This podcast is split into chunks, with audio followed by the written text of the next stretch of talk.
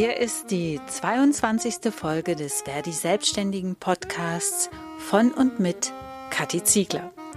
Solo-Selbstständige, die im vergangenen Jahr Soforthilfe in NRW beantragt haben, haben in den letzten Tagen eine Mail bekommen.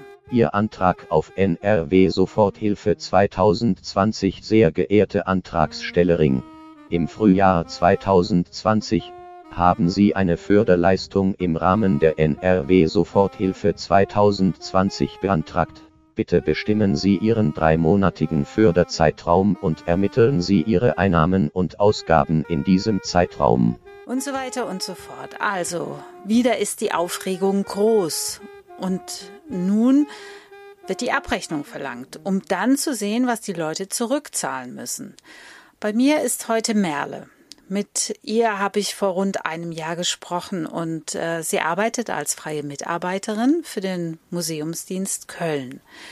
Merle, schon damals haben dich die nachträglichen Veränderungen bei der Soforthilfe verunsichert. Kannst du noch mal erklären, was dein Problem bei diesen Regelungen ist? Ja, genau. Also mein Problem war, ich hatte diese Soforthilfe ähm, ziemlich direkt, ähm, als die Möglichkeit gab, beantragt. Ähm, das war schon Ende März letzten Jahres. Und damals stand in den Regelungen dazu, äh, nachdem ich das eben beantragt habe, dass meine Lebenshaltungskosten als Solo-Selbstständige, die ja keine Betriebskosten, keine Angestellten und so weiter hat, ausgeben kann. Und habe dann relativ schnell, relativ unbürokratisch Geld, diese 9000 Euro überwiesen bekommen. Und dann wurde aber ein paar Wochen später rückwirkend das geändert, diese Regelung, dass das nicht mehr für Lebenshaltungskosten benutzt werden dürfe. Daraufhin gab es dann wiederum, das waren ein paar Monate später, nochmal wiederum Änderungen, dass für ähm, März und April insgesamt 2000 Euro genutzt werden dürfen, aber auch nur unter bestimmten Voraussetzungen, dass man zum Beispiel nicht zeitgleich Hartz IV beantragt hat, was alles irgendwie sehr verunsichernd war und eben so ein bisschen die Frage aufgeworfen hat, okay, kann ich das Geld benutzen, kann ich es ausgeben, lieber nicht äh, und was kommen da vielleicht noch für nachträgliche Veränderungen? Das war sozusagen äh, erst in der Freude darüber, dass es wirklich mal unbürokratische Hilfe schien, äh, was mich schnell äh, ähm, verunsichert hat. Also diese Verunsicherung, dass damals nicht klar war, wie am Ende mit möglichen Rückforderungen umgegangen wird. Und ja, von Verdi hieß es ja damals immer erstmal abwarten, was du ja auch gemacht hast. Aber jetzt hast du, wie viele in Nordrhein-Westfalen, eine Mail vom Wirtschaftsministerium bekommen. Kannst du erzählen, was da drin steht? Ja, genau. Ähm, in der Mail steht jetzt drin, dass ich diese Soforthilfe abrechnen soll. Das heißt, angeben soll, was ich für Ausgaben hatte. Und da sind Lebenshaltungskosten eben nicht drin. Da, da stehen sind keine Möglichkeiten angegeben, für meine Verhältnisse daraus abzurechnen. Und genau, und da steht drin, dass ich das bis Ende Oktober äh, machen soll und ich dann Möglichkeit habe, wenn ich zurückzahlen muss, das bis Oktober 2022 Okay, konntest du dir schon diese Berechnungshilfe angucken? Ich habe mal reingeschaut. Also damit soll man den Liquiditätsengpass berechnen, der sich aus den laufenden gewerblichen Sach- und Finanzausgaben und den fehlenden Einnahmen ergibt. Weißt du schon, wie du das machst? Ja, genau. Ich habe mir das auch ähm, angeguckt und bei mir wird dann da rauskommen, äh, dass ich eben diese 2000 Euro äh, geltend machen kann und 7000 Euro zurückzahlen muss. Also genau, ich habe halt das Gefühl, ne, dass es nicht auf äh, meine Lebenssituation ausgelegt ist, sondern darauf, äh, Betriebskosten zu haben, Miete zu haben und so weiter. Also ich habe mir das ähm, mal angeguckt und durchgespielt. Ich kann eigentlich nur so ein bisschen Bürokosten und die Miete fürs Arbeitszimmer geltend machen, weil ähm, ja all die anderen Dinge, die äh, bei Solo-Selbstständigen anfallen, eben die Lebenshaltungskosten wie private Versicherungsbeiträge, Altersvorsorge, Beiträge zu Versorgungswerken, private Mietkosten, Abschreibungen, betriebliche Neuinvestitionen oder keine Ahnung, entgangene Gewinne, Steuern, das können wir ja alles gar nicht ähm, anbringen. Also ja, so für freiberuflich tätige Menschen wie ähm, du und ich, ne? Also du machst ja mehr Bildungsarbeit, ich mehr Journalismus. Wir können ja eigentlich gar nichts geltend machen. Oder wie sieht das bei dir aus?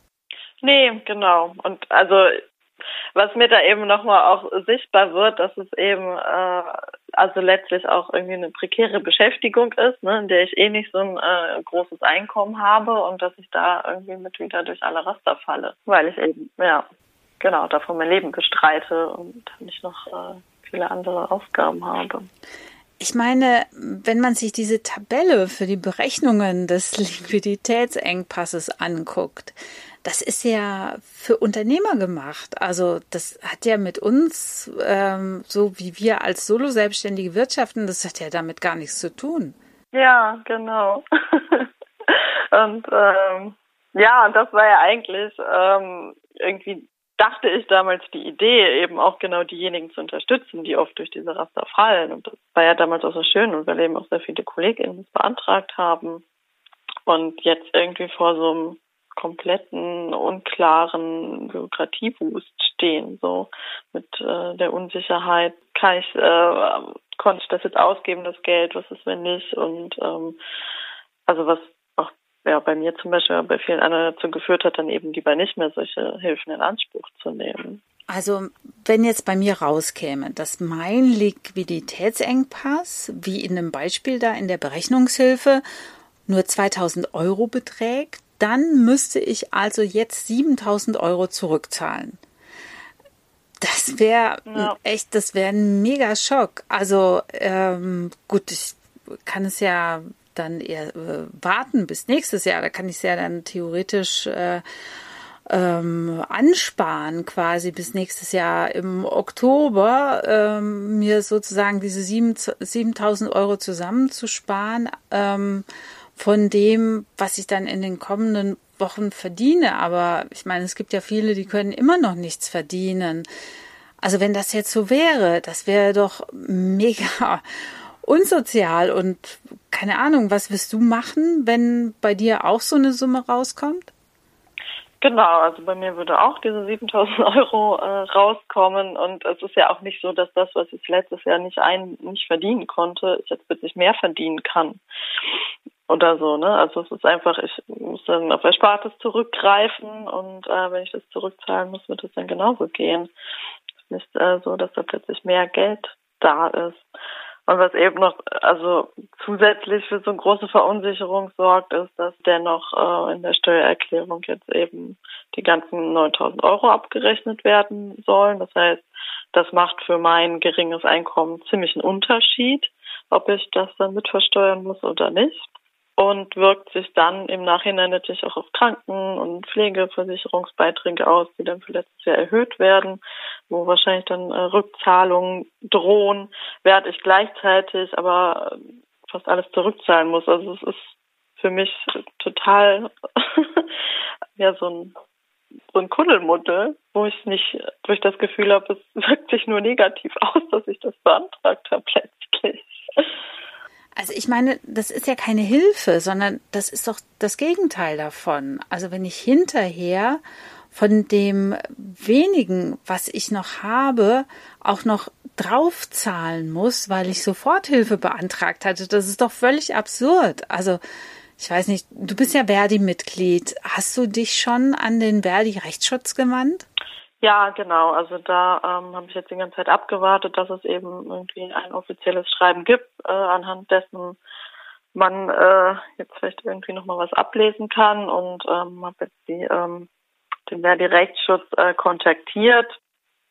Ähm, ich bin mal gespannt. Also ich warte da zurzeit auf einen Rückruf, ähm, ob es da irgendwie Unterstützungsmöglichkeiten gibt, wie jetzt damit umzugehen ist. Genau. Also diese, wo mir schon gesagt wurde, die steuerrechtlichen äh, Themen dürfen von Verdi nicht beraten werden. Ähm, das heißt, es würde dann wahrscheinlich eher darum gehen, nach der Frage, durfte das im Nachhinein so geändert werden? Ne? Und wie kann ich irgendwie meinen Lebensunterhalt davon zahlen? Ja, ich habe jetzt schon mit verschiedenen Leuten gesprochen. Also bei diesen nachträglichen Änderungen der Kriterien könnte Verdi eine Verwaltungsklage oder eine Art Musterklage anstrengen. Sammelklage ist in Deutschland nicht zulässig. Das heißt, jetzt in deinem Fall ähm, diese Rückforderungen, da könntest du wahrscheinlich Widerspruch einlegen oder mhm. dagegen klagen. Also das heißt ja dann, äh, jede Betroffene muss äh, selber aktiv werden. Ähm, ja, aber es wäre ja auch gut, wenn diejenigen, die klagen oder mhm. zumindest die sich über diese Änderungen beschweren, äh, sich bei der bei die Rechtsabteilung melden. Ähm, beziehungsweise bei dem Zuständigen für Solo-Selbstständige auf Landesebene, das ist Frank Bethke, mit dem hatte ich auch schon im Podcast gesprochen. Und so könnte man dann die Fälle sammeln und auf dem Weg auch politisch Druck gegen diese Politik machen. Wie denkst du darüber? Ja, genau. Also das wäre auch meine Hoffnung so, dass es natürlich ähm, gut ist, dass diejenigen, die die Kapazitäten, die Möglichkeit haben zu klagen, das äh, auch tun. Und ähm, natürlich wäre es auch schön, wenn das dann äh, zusammen mit Verdi äh, passiert. Aber ähm, es gibt genügend Gründe, warum Leute das nicht können. Also es ist ja auch einfach ein Haufen irgendwie von Kapazitäten und Wissen und so weiter, was man dafür aufwenden muss. Und dass das eigentlich dann politisch genutzt werden muss. Ne? Dass es jetzt nicht darum geht, äh, das individuell zu lösen, sondern ähm, zu schauen, dass man damit dann politisch Druck machen kann, zu sagen, diese Regelung ähm, irgendwie zurückgezogen. Das, es muss nochmal eine, eine Erneuerung davon geben. Kann nicht sein, dass da sich jetzt irgendwie jeder irgendwie alleine mit rumschlagen muss. Und genau, deswegen denke ich, wäre es gut, ähm, irgendwie Netzwerke äh, zu schließen, sich zusammenzutun, ähm, weil unser Gefühl von den Solo-Selbstständigen auch ist, dass es sehr, sehr viele ähm, Solo-Selbstständige betrifft, die das Problem seit einem Jahr mit sich rumtragen, wo auch entsprechend irgendwie Wut ist und Angst und Verunsicherung und dass man damit eben nicht alleine bleibt, sondern sich zusammen äh, tut und schaut, dann vielleicht auch gemeinsam Druck aufzumachen, auch wenn nicht jede Einzelperson dann klagen kann. Also ich weiß ja jetzt, dass du darüber nachdenkst, so ein Netzwerk aufzubauen. Kannst du schon was dazu sagen, wann das vielleicht offiziell an den Start geht? Uh, äh, Fangfrage. äh, ich hoffe, dass es in den nächsten Wochen da irgendwas Konkretes äh, gibt, aber ich kann das leider gerade noch gar nicht sagen. Okay, okay, ich will dich ja jetzt nicht in Verlegenheit bringen. Sobald du da Neuigkeiten hast, sagst du Bescheid und dann werden wir das über unsere Verdi-Kanäle auf der Website, Facebook oder hier im Podcast auch verbreiten. Ja, cool, ja. Super, danke dir. Du auch. Ciao. Liebe Merle, erstmal vielen Dank, dass du erzählt hast, wie sehr dich diese Situation gerade belastet. Ich drücke dir die Daumen, dass alles gut ausgeht und ich hoffe sehr, dass wir auf der politischen Ebene erreichen, dass diese Rückzahlungsforderungen in Fällen wie die von Merle fallen gelassen werden, weil sonst aus der Soforthilfe eine Stolperfalle wird. Und damit endet die 22. Folge des Wer die Selbstständigen Podcasts von und mit Kathi Ziegler. Wir hoffen, dass die NRW Soforthilfe 2020 einen Beitrag dazu leisten konnte, Ihnen und Ihrem Betrieb durch die schwierige Zeit der Corona-Pandemie zu helfen. Mit freundlichen Grüßen Ihr Team der NRW Soforthilfe 2020.